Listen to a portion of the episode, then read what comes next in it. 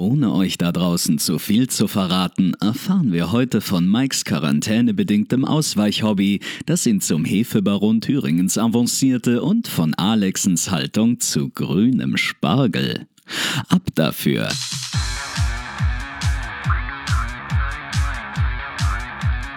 Zart wie Kruppstahl. Mit Mike und Alex. Folge Nummer 5. Eine neue Woche, neues Glück, alte Gesichter und dasselbe alte Problem. Wir befinden uns immer noch in der Quarantäne.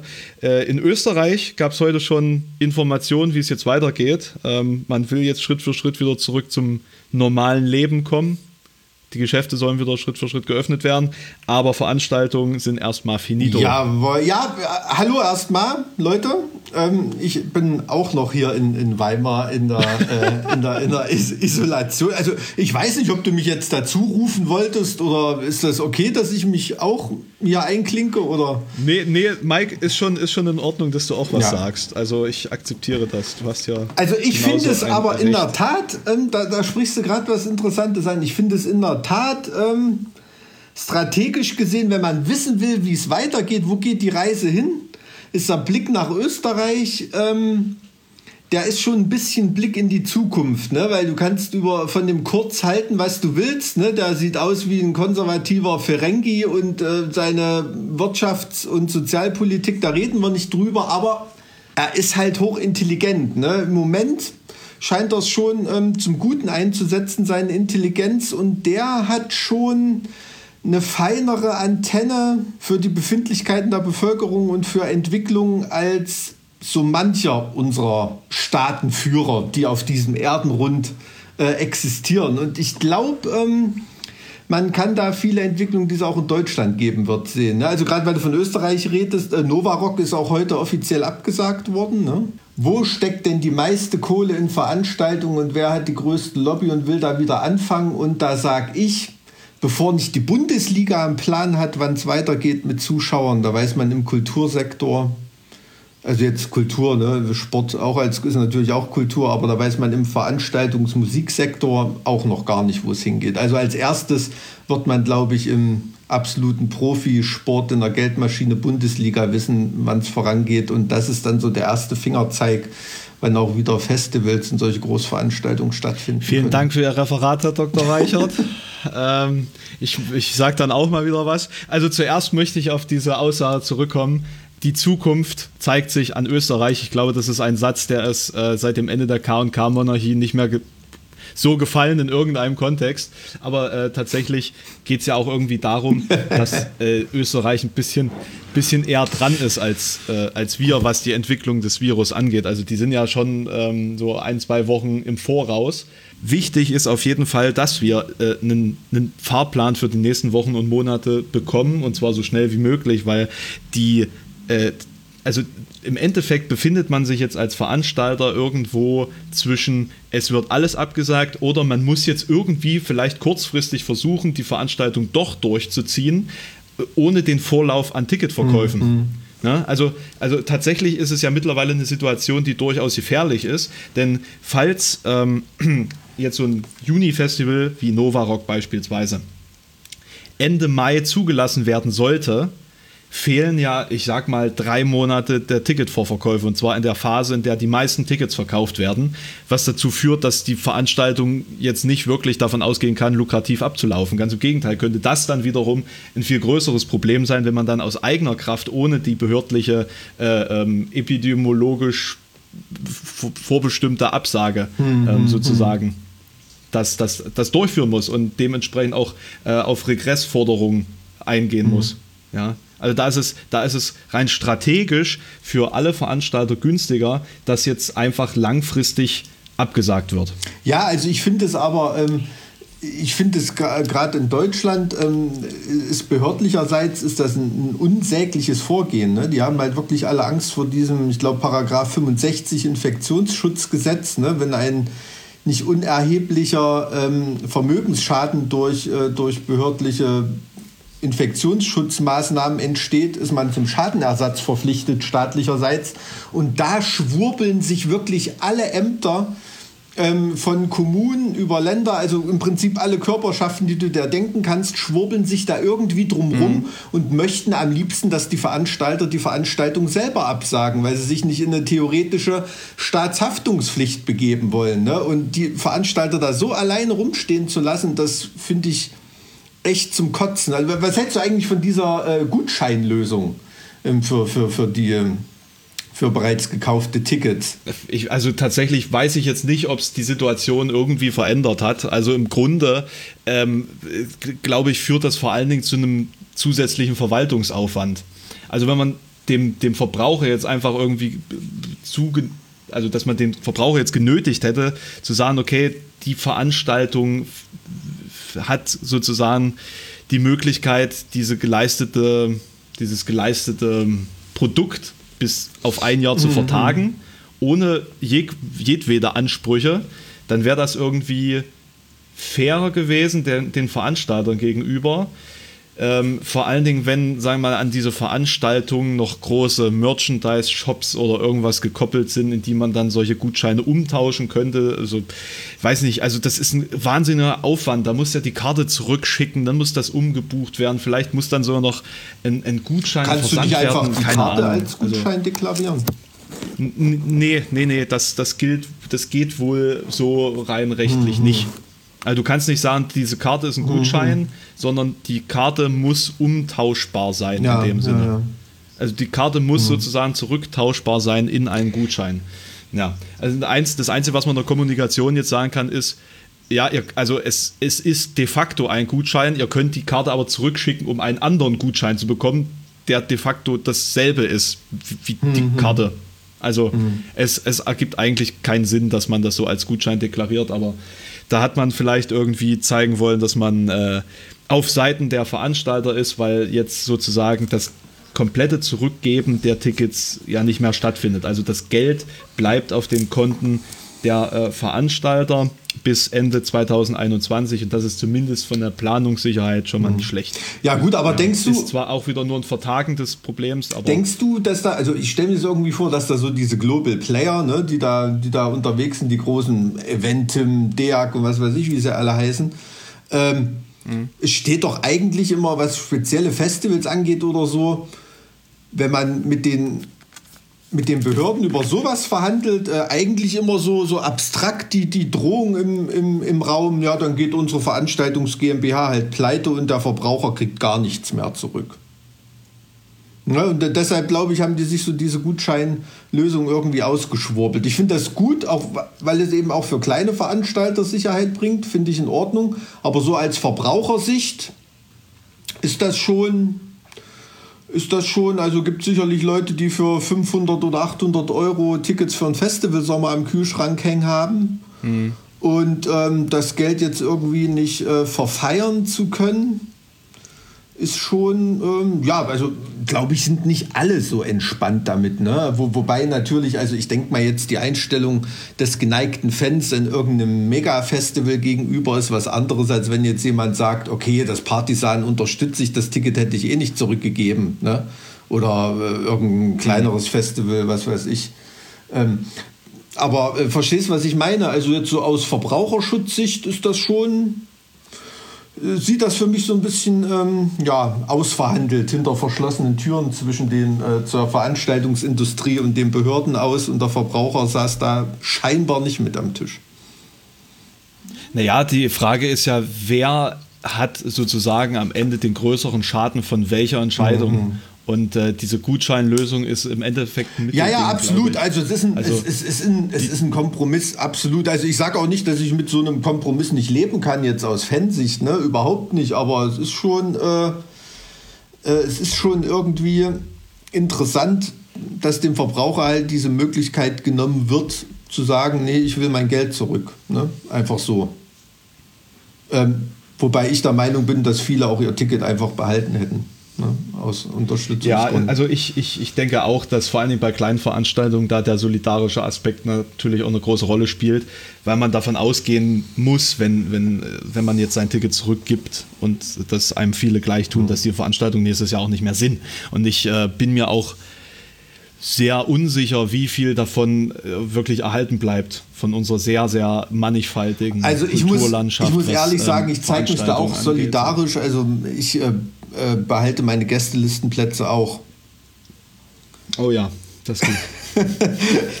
nee, Quatsch. Also ich habe tatsächlich für ein, zwei Sachen, die ich auch als Herzenssache unterstütze, Tickets.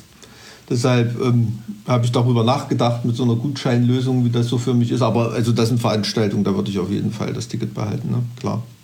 Ähm, aber äh, ja, also so viel, so viel irgendwie dazu. Ähm, das ist so. Ähm, hast du heute? Ich habe heute gelesen, dass ein anderes Problem und äh, das, das ist mir auch relativ früh selber eingefallen. Ähm, das jetzt das Verschwinden dieser ganzen kleinen Brauereien sein wird weil vor allen Dingen die kleinen Brauereien unter 5000 Hektoliter zu 80 Prozent, so 70, 80 Prozent vom Gastronomiebetrieb abhängig mhm. sind. Und durch das Wegfallen dieses Gastronomiebetriebs ja sozusagen auch keine Nachfrage nach den Produkten mehr besteht und da sozusagen jetzt eine äh, gewaltige Pleitewelle über diese ganzen Craft-Bier-Hersteller und äh, aber auf der anderen Seite eben auch diese ganzen äh, kleinen Traditionsbrauereien in beispielsweise mhm. Franken oder so. Also das äh, finde ich, das, das find, also ich habe seit 20 Jahren keinen Alkohol mehr getrunken. Ne? Also ähm, ist für mich, ähm, eigentlich könnte es mir egal sein, aber ich finde das wirklich schade, ne? weil das so, so dieses, ähm, gibt irgendwie zwei Sachen, die sich für mich im, im Lebensmittelmarkt ähm, immer so dieser McDonaldisierung entgegenstellen. Das sind irgendwie mhm. Senfsorten, irgendwie, das finde ich ist noch total regional und Bier. Ne? Und dieser Spruch, so ein mhm. Bier muss den Kirchturm sehen, irgendwie, das ergibt für mich total Sinn. Ne? Also einerseits fände ich es nicht schlimm, wenn äh, auf irgendwelche Partys dann irgendwie nicht mehr irgendwelche Hipster-Idioten kommen und mir ihr in der Badewanne zusammengewürfeltes äh, Indian Pale Ale Craft Bier irgendwie unter die Nase halten wollen oder irgendwie sowas. Ne? Aber ja, mir schmeckt das. Ähm, ich, weiß, ich weiß immer nicht, was die Leute aber, für ein Problem ähm, haben. Aber ähm, äh, ich sag mal jetzt so wirklich Traditionsbrauereien oder auch äh, äh, ne, irgendwelche Craft-Brauereien, die, die jetzt hochgezogen wurden und das mit viel Liebhaberei gemacht haben, das wäre dann natürlich schon schade, ne? weil das wirklich so ein, ähm, also ich, ich, mag, ich mag das sehr, wenn, wenn, wenn, wenn so Produkte sehr, sehr regional sind und, und man da, es da viel zu entdecken gibt und so. Ne? Also das wäre wirklich schlimm.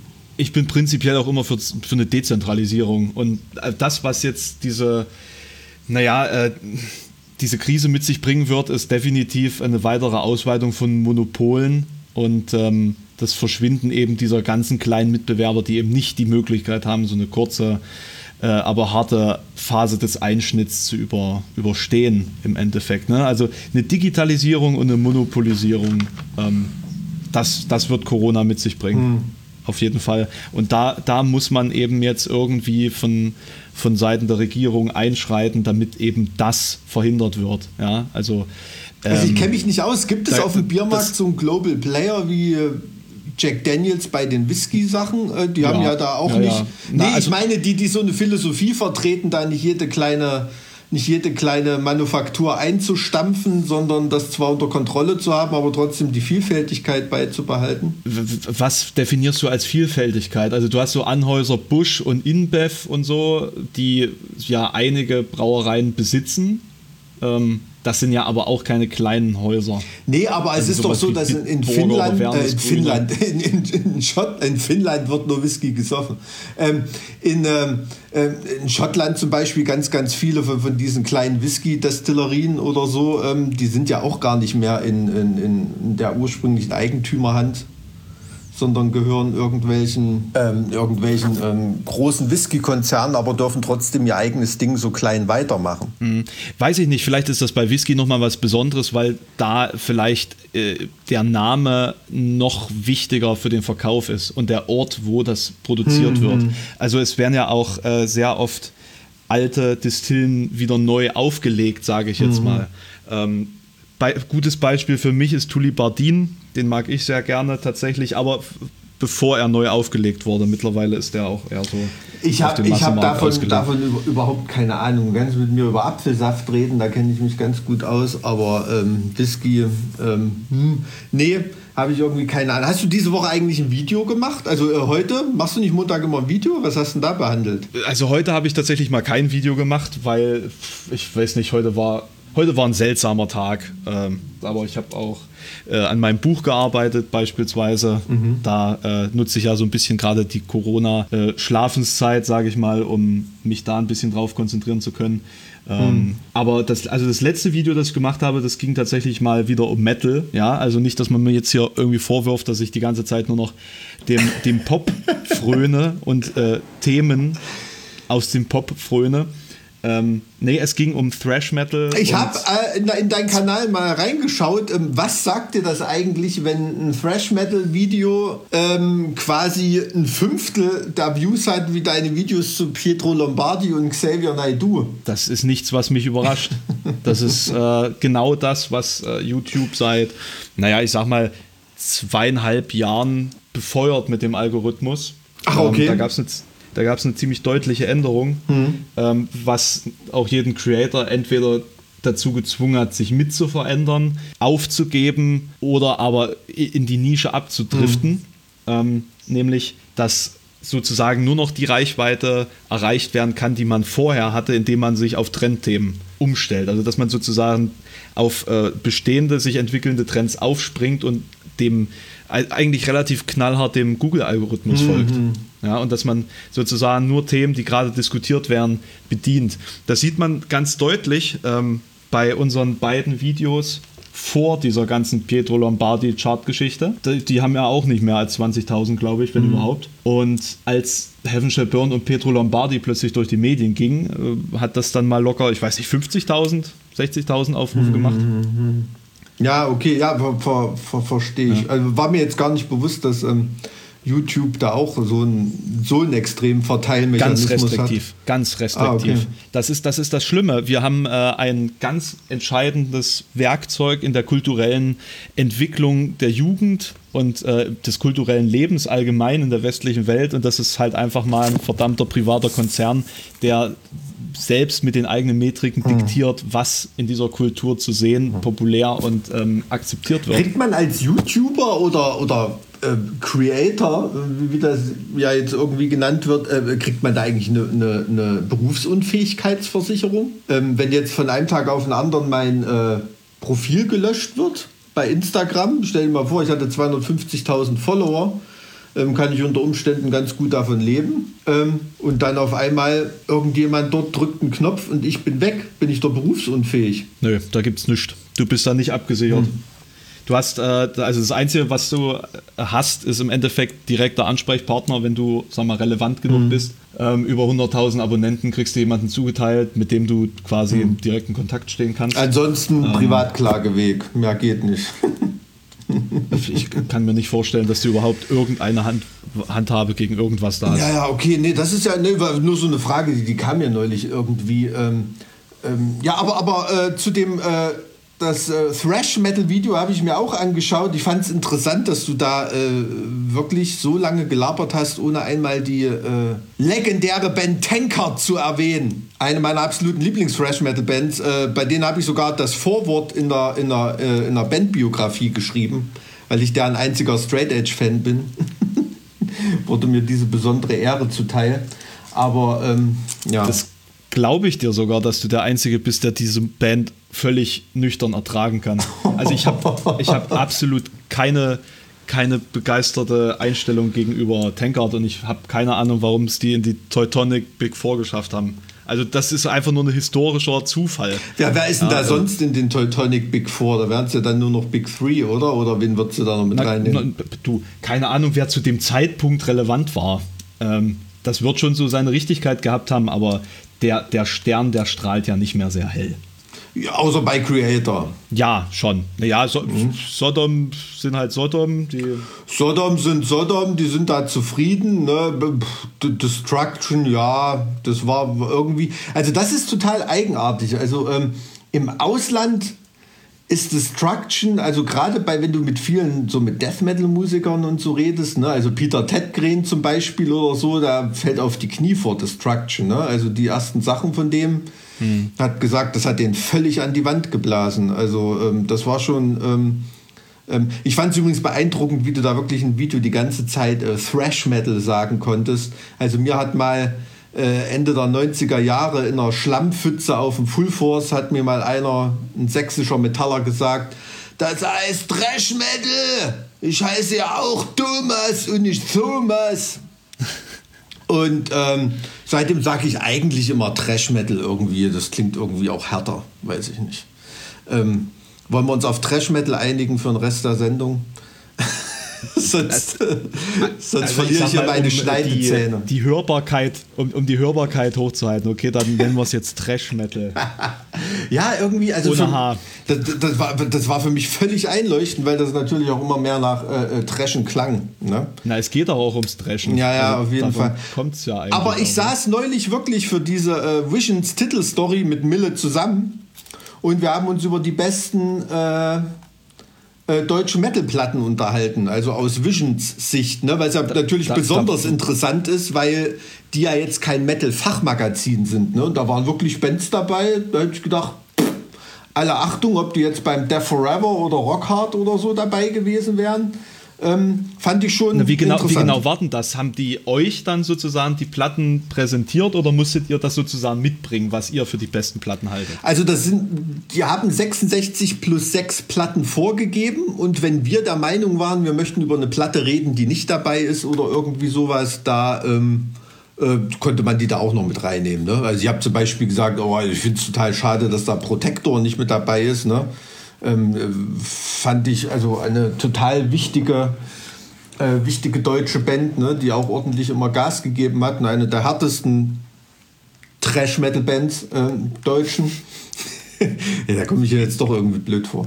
Äh, äh, Thrash-Metal-Band so an der Grenze zum Death Metal, ne? das ist für mich eigentlich sowieso die fast die aggressivste Form des Metals, die es gibt. Ne? So dieser ich, ich weiß nicht. Ich bin, ich bin tatsächlich eher, vielleicht weil ich prinzipiell eher dem Black Metal eher zugeneigt bin, ich bin eher so für Black Thrash zu haben. Also sowas nee, ich, ich meine ich mein so an, an, dieser, diesen, an den Schnittstellen zum Death Metal und, und zum Black Metal. So, da finde ich, ist Thrash Metal die aggressivste Metal Art, die ich mir irgendwie irgendwie vorstellen kann. Also muss ich, mhm. muss, ich, muss ich dir ganz ehrlich sagen, also wenn du dir Bands wie, keine Ahnung, Malevolent Creation oder oder von Protector, der Heritage, äh, diese Platte anhörst, also mehr in die Fresse geht nicht. Ne? Oder Demolition Hammer oder was weiß ich, Verbands, da mm. verlassen wir jetzt natürlich deutsches Territorium.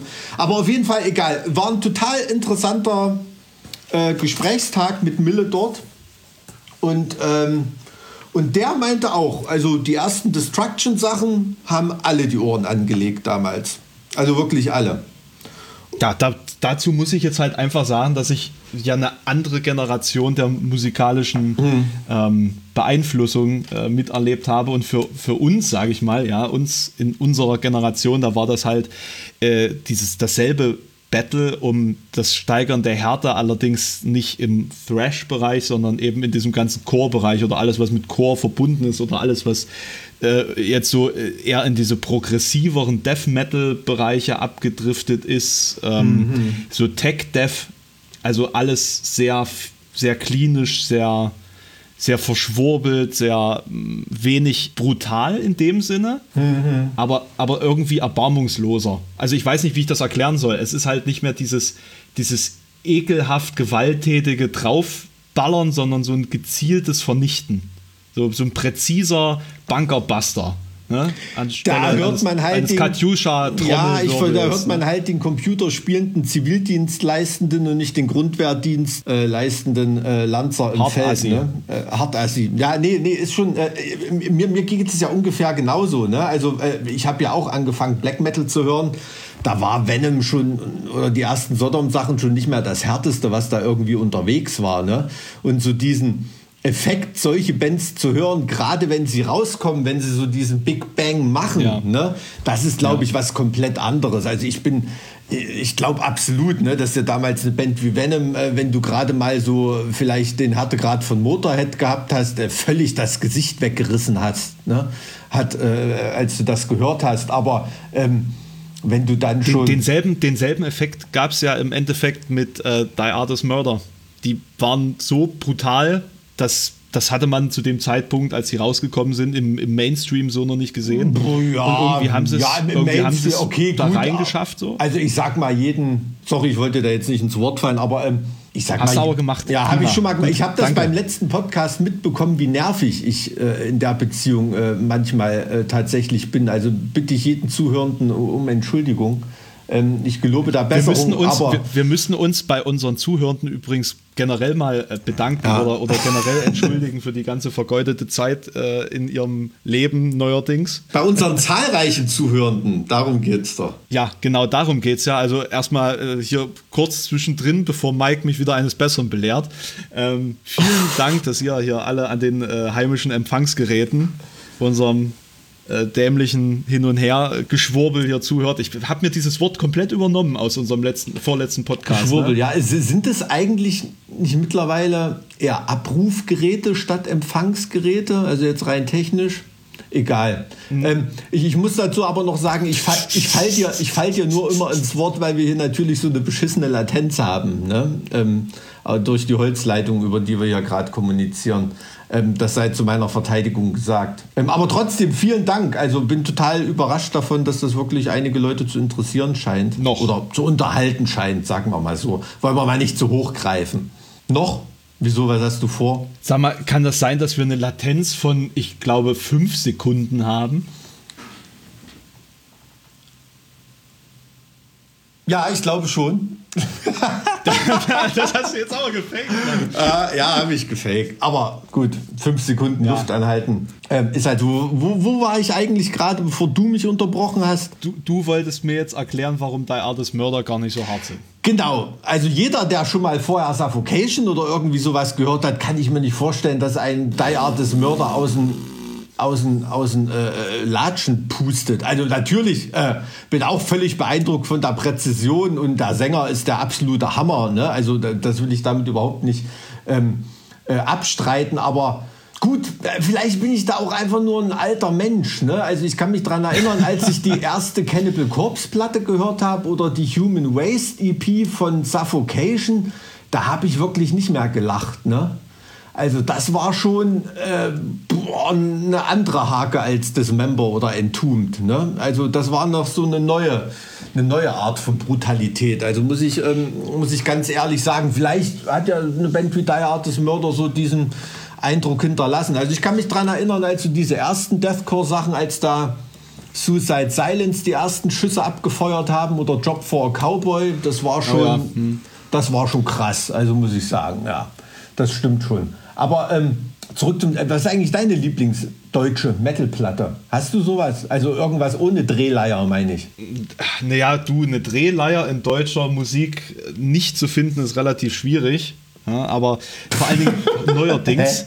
Nein, die, Dreh, die Drehleier ist ja tatsächlich ein absolutes Trendinstrument. Das war irgendwie jahrhundertelang ist sie verschwunden und seit, weiß ich nicht, 50 Jahren ist sie jetzt wieder im Aufwind und mittlerweile durch die Verbreitung von Social Media ne, ist die auch international. Was deutsche Musik bedeutet. Deutsche Musikschulen suchen Händering Drehleierlehrer oder wie? Ne, oder Drehleierspieler. Aha. In Bands. Nein, also wirklich ohne, ohne, ohne, ohne Witz. Ne, wir haben ja. Ähm, Wusste ich nicht. Wir haben ja bei von Thieling Patty Gurdy, ne, also eine Hurdy-Gurdy-Spielerin im weltweiten Vertrieb. Und was glaubst du, was die nach, nach den Staaten absetzt? An Platten. Keine Ahnung. Also gerade nicht, weil wegen Corona, aber hm. ansonsten die, die sind wirklich auf jede Form von Folk oder Weltmusik sind die da komplett scharf. Und äh, Hurdy-Gurdy ist gerade ein absolutes Trendinstrument.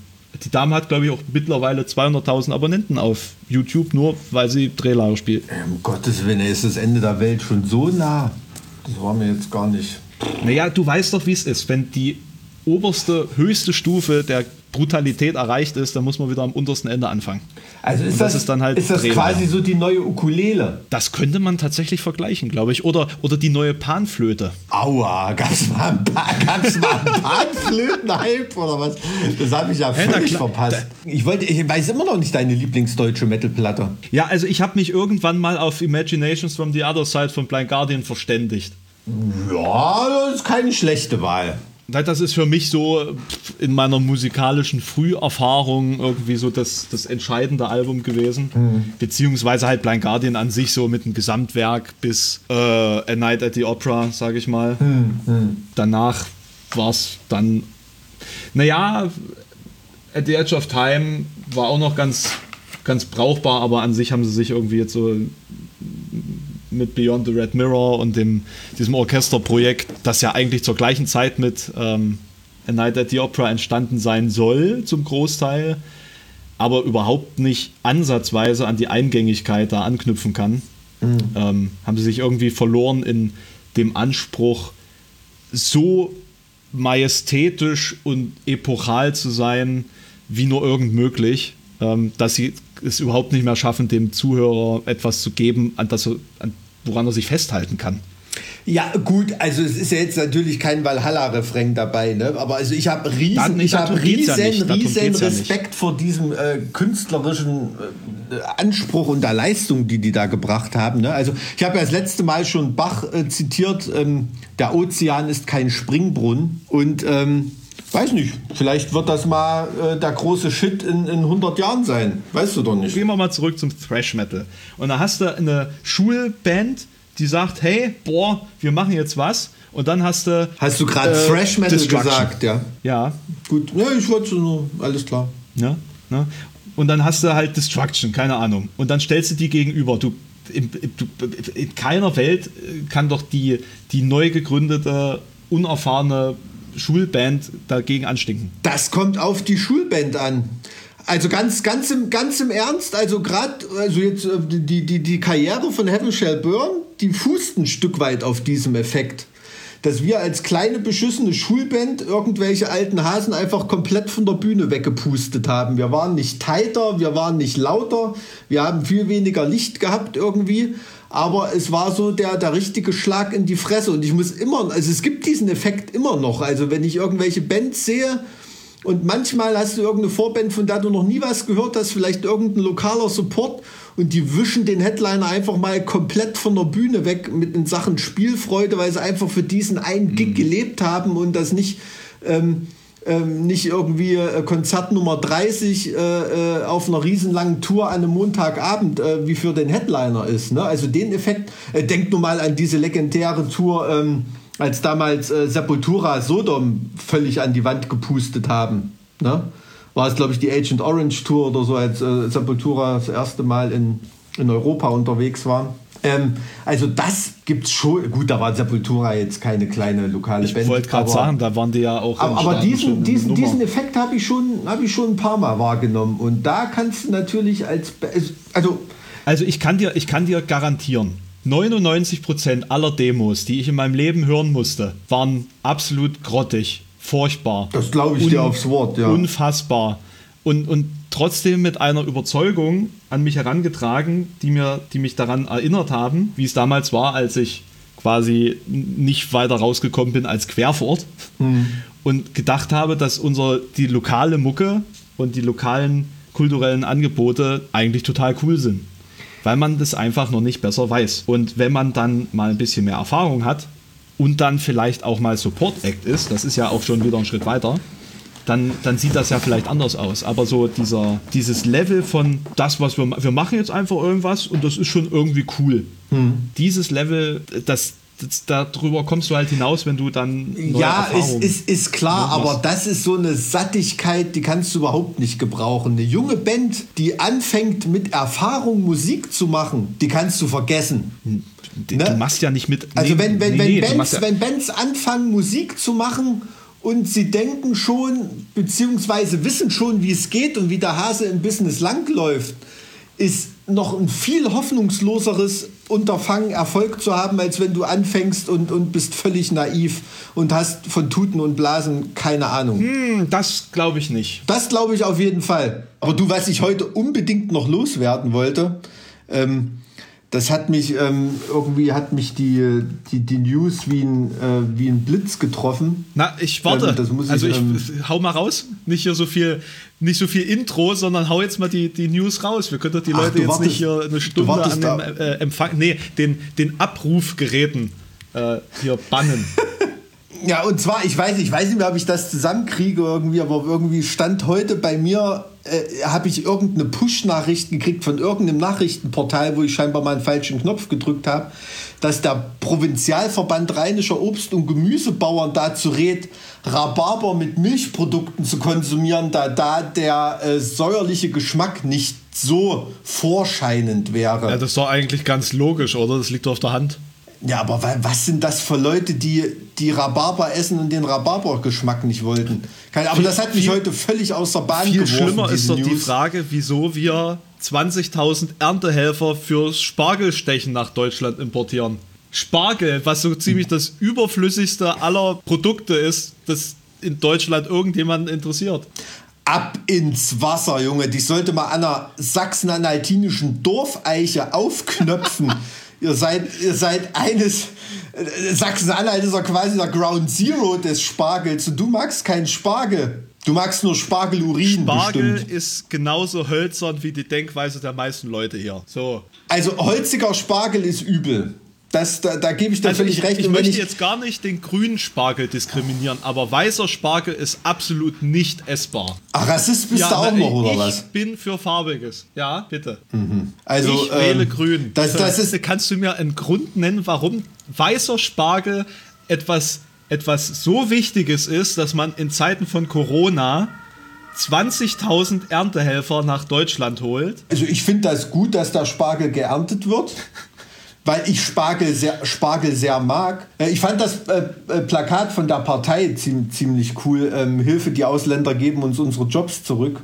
Ähm, fand, ich ein, fand ich einen echt guten Aphorismus. Ähm, aber ja, aber so, meine Theorie ist, die Leute stehen so auf Spargel, eigentlich mögen die die Soße dazu und gar nicht so sehr den Spargel, weil die würden sie sonst nie essen, weil ich denke nämlich auch, weil ist. Ich, ich, ich denke nämlich auch, weil im Endeffekt werden, wird das ja komplett ertränkt und dann schmeckst du den Spargel ja eh nicht mehr raus. Und wenn, wenn wir dann solche. So, so ist es bei mir, Wenn ja. wir dann solche Artikel lesen, ja, wie Rhabarber und Milch, dann merkt man ja, die Leute möchten diesen natürlichen Geschmack gar nicht haben. Das stimmt. Das stimmt. Das stimmt. Also, das äh, ist irgendwie. Ähm, es weiß nicht, würdest du normalen Joghurt mit, mit, mit, mit zerhäckselten Erdbeeren oder so, das schmeckt ja auch nicht wie, wie ein nee, Deswegen, deswegen Leute, häckseln ne? wir da Späne rein, damit das erträglicher mhm. ist für unseren Gaumen. Und Aroma aus Schimmelpilzen ja. und so. Ja, gut, aber das, das Essensfass möchtest du mit, mit so einem mit so einem veganen Nazi mit mir jetzt, glaube ich, nicht aufmachen, oder? Ich glaube nicht für diese Folge, aber ich denke mal für eine weitere Folge, da können wir uns das, das können wir uns eigentlich aufschreiben für nächstes Mal, dass wir uns da mal ein bisschen genauer auf die, die deutsche Esskultur oder so beziehen. Ne, weil wir also apropos Esskultur, ich bin übrigens äh, irgendwie macht diese Quarantäne aus mir ein Heimbäcker. Ach, bist du jetzt am Brotbacken? Nee, nicht am Brotbacken, aber so cool. Morgen mache ich ähm, ähm, zum Beispiel äh, vegane Windbeutel. Ähm, Habe ich mal Bock drauf irgendwie. Und ähm, ich muss echt ehrlich sagen, äh, Hefe ist das neue Klopapier. Ja. Kein, kein Scheiß. Ja, genau. Also es gibt nirgendwo genau. mehr Hefe zu kein kaufen. Also Hefe ist irgendwie begehrter als die, weiß nicht, als die, die letzte Bockwurst in der Kantine vom Frauenknast. Der, der oder Witz so. ist, mit, mit, äh, mit Hefetabletten gibt es auch keinen Scheiß mehr. Hä? Nein, du kannst doch, da gibt es doch so, wenn du Durchfall hast, kannst du doch solche Tabletten nehmen. Und dann hast Ach du keinen so. Durchfall mehr. Ja, ja. Weil es komplett alles stopft. Hm. okay. Ja. Da, da, kann man doch aber auch äh, Watte essen. Weiß, so. Keine, keine Ahnung. Ahnung. hast du schon mal Watte gegessen? Äh, nicht bewusst, nee, aber irgendwelche Zelluloseprodukte bestimmt. Nee, aber wirklich, also Hefe zu bekommen, ist gerade ein Ding der Unmöglichkeit, deshalb äh, mache ich morgen was mit Brandteig. Mhm. Mhm. Mhm. ja. Du hast jetzt so oft am Anfang von diesem Visions-Artikel geredet. Jetzt erzähl mir doch jetzt endlich mal, was jetzt die Bands waren, die für dich die besten deutschen Alben rausgebracht haben oder die besten deutschen Bands, die Alben rausgebracht haben. Je nachdem, wie du es definieren willst. Hau doch mal raus jetzt. Ähm, also ich hatte auf jeden Fall äh, Morgoth, Cursed, beste Death Metal Platte, die sie aus Deutschland gab für mich. Ähm, also waren auch so der einzige Global Player damals in den 90ern so im Death Metal Geschäft, der aus Deutschland kam. Mhm. Ähm, Im Black Metal Nagelfahr Hühngrab im Herbst. Mega, mega Platte. Und äh, warte mal, da muss ich mal, was hatte ich denn als, als dritte absolut epochende Ma äh, Platte, die mir, die mir nie im Leben, äh, ich nie im lieben Leben vergessen wird. Ach ja, das war äh, Coma of Souls von Creator. Äh, Weil die du dadurch alle zu einer sehr guten Note Vokabeln gelernt hast, die du dann für den Aufsatz brauchtest, den du äh, über ja, ja, genau. Man konnte sich irgendwie so Aufgaben aussuchen und äh, man konnte irgendwie an jemand fiktiven sollte sich eine Geschichte ausdenken und innerhalb der Geschichte sollte man jemandem ein Gedicht erzählen. Da habe ich mir ausgedacht, ich bin irgendwie Zivi im Altenheim und da ist ein alter Nazi. Und äh, als Gedicht habe ich dem People of the Lie, diesen Creator-Song, äh, aufgeschrieben, den ich auswendig kann, heute immer noch auswendig kann. Bester Creator-Song, finde ich. Und ähm, da hat sich Mille sehr gefreut, dass er mit mir eine Eins im Englischen Also war es gut genug, dass es fürs Abi gereicht hat, ja? Ja. Gut, okay, ich war für einen Thüringer wollte gerade sagen, gereicht, ich wollte gerade sagen. Ja, in Bayern nee, hätte ich vielleicht einen Hauptschulabschluss bekommen damit. Nee, du, ich bin mit meinem Thüringer Abi glaube, sehr, sehr Thüringer weit gekommen. Abi bist das du auch nicht am schlimmsten dran. Ich glaube, ja? Berliner oder Bremer Abi ist das Schlimmste, was du haben kannst. Ja, ja, ja, ja. Also Sachsen-Anhalt hat, glaube ich, auch sehr gelitten. Ist das so? Äh, was die was die Wertung angeht. Aber man muss dazu sagen, also zumindest bei mir war das so, ich musste zumindest noch Mathe haben. Ne? In vielen Bundesländern musste das gar nicht. Und in Thüringen gab es auch eine Zeit, wo es kein Mathe wo du Mathe abwählen konntest. Ach, das, nee, das, das, halte ich ja für eine absolute Wettbewerbsverzerrung, weil das Mathe, äh, die Mathe-Note ja, ich sag mal, drei Stellen hinterm Komma ausmacht. Mhm, sozusagen. Also, wenn es nach mir ginge, wären Pflichtfächer Mathe und Latein. Um die Leute auszusieben, so komplett, ne? Ich verstehe schon. Das gehört äh, zur Bildung. nee, nee, nee, das nicht. Also, wie gesagt, also, nee, von Bildungspolitik habe ich, hab ich überhaupt keine Ahnung. Ich habe da nur, ähm, wie gesagt, passiv dran teilgenommen als Schüler. Mehr habe ich damit noch nicht zu tun gehabt, außer dass ich in meiner Studentenzeit bei ganz vielen WG-Partys oft den Kopf geschüttelt habe, als ich gehört habe, was für Leute denn vorhaben, Lehrer zu werden. Das sind meistens Leute, über die man den Kopf schüttelt, ganz genau. Also aus pädagogischen Gründen also, meine ich. Ja, also da waren ganz wenige dabei, wo ich mir vorstellen, die, wo ich es mir vorstellen konnte, da war das auch so. Aber waren ganz wenige dabei, wo ich mir vorstellen konnte, dass sie mhm. durch die Tür kommen und dann äh, äh, pariert die Meute. Ähm, war, war nee, da, da selten so. Das ist, weiß ich nicht, vielleicht auch bei Lehrern so, so, so so ähnlich wie bei, wie bei Psychologiestudenten. Da sind ja auch ganz viele dabei, die irgendwie so. Das mit den Psychologiestudenten, ich glaube, das liegt auch darin begründet, dass man sich deswegen ja mit dem Thema auch besonders auseinandersetzt. Ich glaube, man setzt sich mit psychologischen Erkrankungen oder ähm, Wesensunsicherheiten gar nicht auseinander, wenn man äh, in der Jugend, sage ich mal, nicht festgestellt hat, dass man irgendwelche Probleme hat oder so. Ne? Also es muss ja schon äh, einen Grund geben, dass man sich ganz spezifisch um dieses Thema kümmert. Ähm, Stellst du jetzt gerade so auf einer Metaebene einen Zusammenhang zwischen meiner Rechthaberei und meinem Jurastudium her? Nee. Na, nö, also ich stelle einen Zusammenhang zwischen deinem Jurastudium und deinem, deinem Wille, den Gegner zu übertrumpfen, äh, an. Ne? Hashtag Lombardygate. Ja, ich, nee, also ich glaube, das ist eher in meiner, in meiner äh, DDR-Sportkultivierung äh, äh, angelegt, dieser, dieser Wettkampfgedanke. Ja. Ach, The winner so. takes it all. Ach so, ja, gut, weiß ich nicht. Ich dachte, du warst nicht besonders sportlich. Ich? Mhm. Freund, bist du, sag mal, haben wir uns lange nicht mehr gesehen oder was? Ich, Hast du nicht auf dem Schirm, was von Athlet ich bin? Also auf dem Schirm habe ich dich, aber da erkenne ich das gerade zugegebenermaßen nicht. nee, also ich war in der Tat, äh, war ich, war ich äh, ganz gut im Sport, ja. Hm? Und ja. was hast du da gemacht? Ihr, äh, diesen, diesen Tanz mit diesen Bändern. Kennst du das? Nee. Oder, oder nee, äh, nee, nee. Seilspringen? Seilspringen. Hula Hoop? Nee, äh, Le Leichtathletik, Volleyball, Fußball. Und Leichtathletik meistens so Mehrkampfdisziplin, weil ich war schon relativ äh, kräftig gebaut, aber konnte trotzdem ziemlich gut springen und rennen und so. Und deshalb habe ich alles weit geworfen und bin weit gesprungen. Ja. Also Ne, ich habe schon als Kind große Sprünge gemacht, das kannst du dir sicherlich nicht vorstellen. Nee, nee damals, damals als äh, Zecke zu Wendezeiten, da musste man sicherlich auch schnell rennen können. Also du jetzt rein von der Anatomie her Sportschütze? Tatsächlich war Leichtathletik auch immer mein Ding, bis ich mir mein Knie geschrottet habe. Ähm, mhm. Also so, so Sprinten, tatsächlich, auch wenn ich ja eigentlich relativ massiv bin.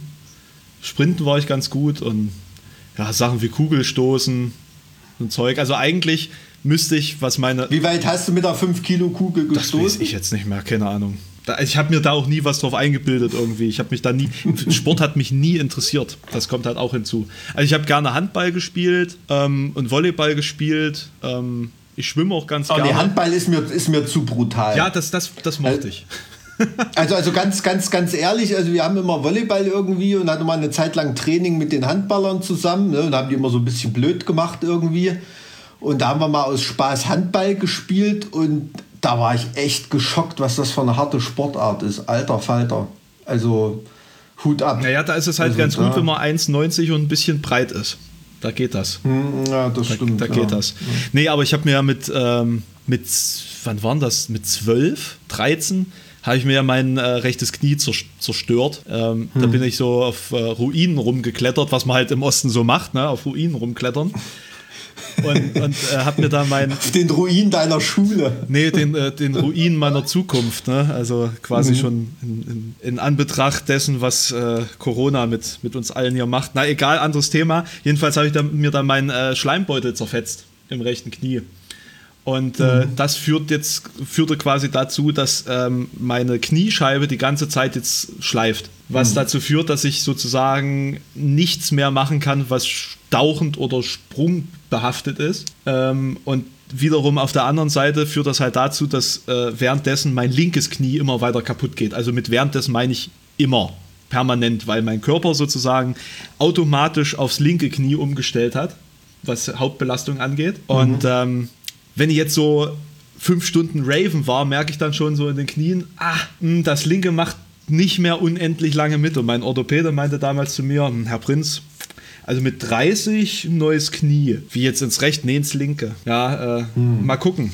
Ja gut, dass du nach fünf Stunden Raven im Kopf nichts mehr merkst, das ist klar. Aber ähm, also bist du so einer, für, für den ist ehrliche Arbeit nichts. So auf dem Bau. Fußbodenleger oder sowas. Na, also was, also was mit Bücken und Knien, also Knien geht gar nicht. Ne? Das, also da muss ich jetzt tatsächlich sagen, das, das kriege ich so langfristig nicht hin. Ähm, hm. Aber Schleppen aber das, das habe ich, hab ich tatsächlich noch nicht mitbekommen, dass du so Knieprobleme hast. Ja, weil vor dir knie okay. ich auch nicht. Hm, hm. Nee, wenn wir, reicht ja, wenn du, rei, rei, warum sollst du knien, nee, wenn du liegen kannst? Du, du, du, vor, wenn ich vor dir stehe, gucke ich auch immer runter. Ne? Also von daher, das, das geht hm. schon. Ähm, aber, aber tatsächlich, also ich habe jetzt diesen, diesen Punch schon bemerkt, du wolltest mich jetzt hier so ein bisschen fronten. Äh, natürlich habe ich in meinem Leben auch schon gearbeitet. Was wollte ich, hör mal auf mit deinem Hip-Hop-Deutsch, Alter. Was? Na, du, du wolltest mich provozieren, indem du mir unterstellst, dass ich Elfenbeinturm YouTube Star noch nie in meinem Leben gearbeitet habe. Aber ich kann dir widersprechen. Ich habe nämlich äh, auch äh, für und mit meinem Vater schon in der Tischlerei zusammengearbeitet. Natürlich nur irgendwelche, äh, irgendwelche Arschloch-Sachen wie trag mal jetzt 150 Aluminiumfenster aus dem dritten Stock runter und die vierfach verglasten äh, ja, äh, Verbundstofffenster hoch. Naja, gut. Ich, mu ich muss auch, äh, ich muss auch noch, äh, noch ein bisschen was machen draußen ähm, heutzutage. Aber Backen ist nicht. Hm. Ähm, Keine Hefe. Backen verdammt. ist nicht. Da kannst du, kannst du nur, noch, nur noch Holz hacken in Thüringen. Was willst du machen? Ja, ich, das ist ja wirklich so eine Frage. Was macht man denn in Thüringen in seiner Freizeit, wenn jetzt wie durch Corona diese ganzen vielfältigen kulturellen Angebote wegfallen? Es ist noch nicht mal eine AfD-Demo, wo du Steine schmeißen kannst oder irgendwas. Ne? Es ist irgendwie, irgendwie wie, wie verhext. Also ich, äh, Holzhacken ist, ist super cool. Da gehe ich auch gleich wieder äh, zurück zurück hinters Haus und dann ähm, geht's los. Ja, naja, irgendwie muss man seine Aggression ja loswerden. Ne? Ja. ja. Ja. Jetzt hast du mich ja noch nicht gefragt, was ich für deutsche Bands ganz toll finde oder deutsche Alben. Das finde ich ein bisschen schade. Was finde, sag mal, was ich mich schon immer gefragt habe. Oh, guck mal. Was findest du eigentlich für deutsche Bands guck, guck mal, mir fällt gerade auf, ich habe, äh, ich weiß nicht, ob du das siehst, auf einem Schreiben der Trott War oder Trottoir oder wie man das aussprechen soll. Hier. Äh, Trottoir, das Straßenmagazin. Richtig, was hast du mit dem Trottoir zu tun? Tja, äh, ich, ich gucke gerade, ich finde es gerade nicht. Die haben mir nämlich geschrieben, dass ich da mal aufmerksam drauf machen soll, auf das Trottoir. Ah, es ist eine coole Zeitschrift, auf jeden Na? Fall. Also hat riesen Spaß gemacht, das Interview mit denen und war, äh, die, die haben uns auch tatsächlich aufs Cover genommen. Ja, ne? ja. Ist, ist tatsächlich ganz cool, das Magazin. Also ich habe jetzt kein, keine Situation gefunden, um es zu erwähnen, aber äh, ich glaube, jetzt habe ich es gemacht.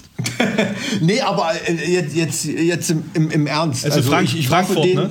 Frankfurter Straßenmagazin. War, war für den ja, ja dort, dort in, dem, in dem südlicheren Raum, ja. Also ich war auf, auf jeden Fall beeindruckt von, von denen. Also ähm, man hat ja da auch immer irgendwie Vorurteile, ne? oder was heißt Vorurteile, was weiß ich, Plattitüden, was man sich so denkt, auch von der Qualität von so einem Magazin. Ne? Hm. Aber also die sind wirklich up-to-date, coole Fragen gestellt, haben auch so richtig, äh, richtig coole Themen. Ähm, war, ich, war ich wirklich beeindruckt. Ich glaube, für die ist es gerade auch nicht so einfach. Ne? Gerade für die Straßenverkäufer mhm. oder so, da läuft der jetzt auch nicht hin zum Kunst an denen vorbei. Ich finde das, das System von Straßenzeitungen aber tatsächlich ziemlich toll, weil im Endeffekt, also so wie ich das verstanden habe, existieren die ja, ähm, da, dass man nicht diesen Battle-Aspekt haben muss, dass man den, den Menschen im Endeffekt so eine, so eine gewisse Würde gibt, indem sie ein Produkt auch anbieten können oder Pfeil bieten können und dafür dann eben äh, äh, Geld bekommen. Genau, so, so habe ich das auch auf dem Schirm, aber dann war ich davon erstaunt, dass auch das Produkt wirklich mhm. geil ist. Ne? Also das, das ist das Geld sogar äh, wert. Ne?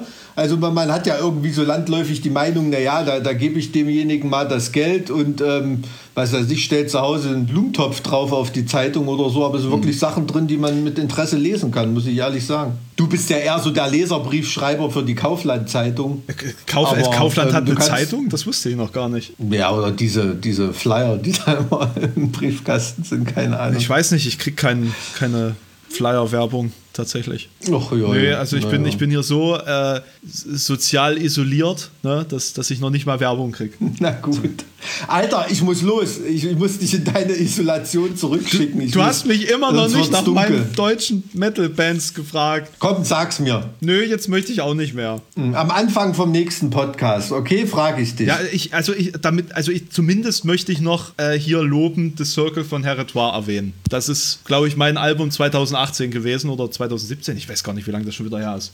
Ist das, das auf jeden Fall ein ganz, ganz großer Cover? Wurf meines Erachtens. Das wollte ich hier an der Stelle noch. Nee, das ist eigentlich mhm. so ein ähm, eher so, na, wie so ein Ölgemälde gestaltet, glaube ich. Öl? Ja, mhm. Öl, bisschen verschwommen. Nee, sagt mir, sagt mir gar nichts, die Band irgendwie. Aber irgendwie kommt mir der Name bekannt vor. Ich weiß nicht, ob ich das schon mal reingehört habe. Muss mal anchecken. Na, müsst ihr alle anchecken. So, und jetzt ähm, entlassen wir den lieben Mike zum Holzhacken, damit er auch noch zu irgendwas kommt. Und wünschen ihm, wünschen ihm für morgen fürs Brandteig produzieren viel Erfolg. Ich werde berichten, wie es geworden ist. Und dir, dir wünsche ich noch ganz viel Inspiration. Ja, gut. Auf der Suche ja, nach deinem ja neuen Video diese Woche. Ich bin äh, sehr gespannt. Tschüss. Wir hören uns in der nächsten Folge. Bis dann. Tschüssikowski.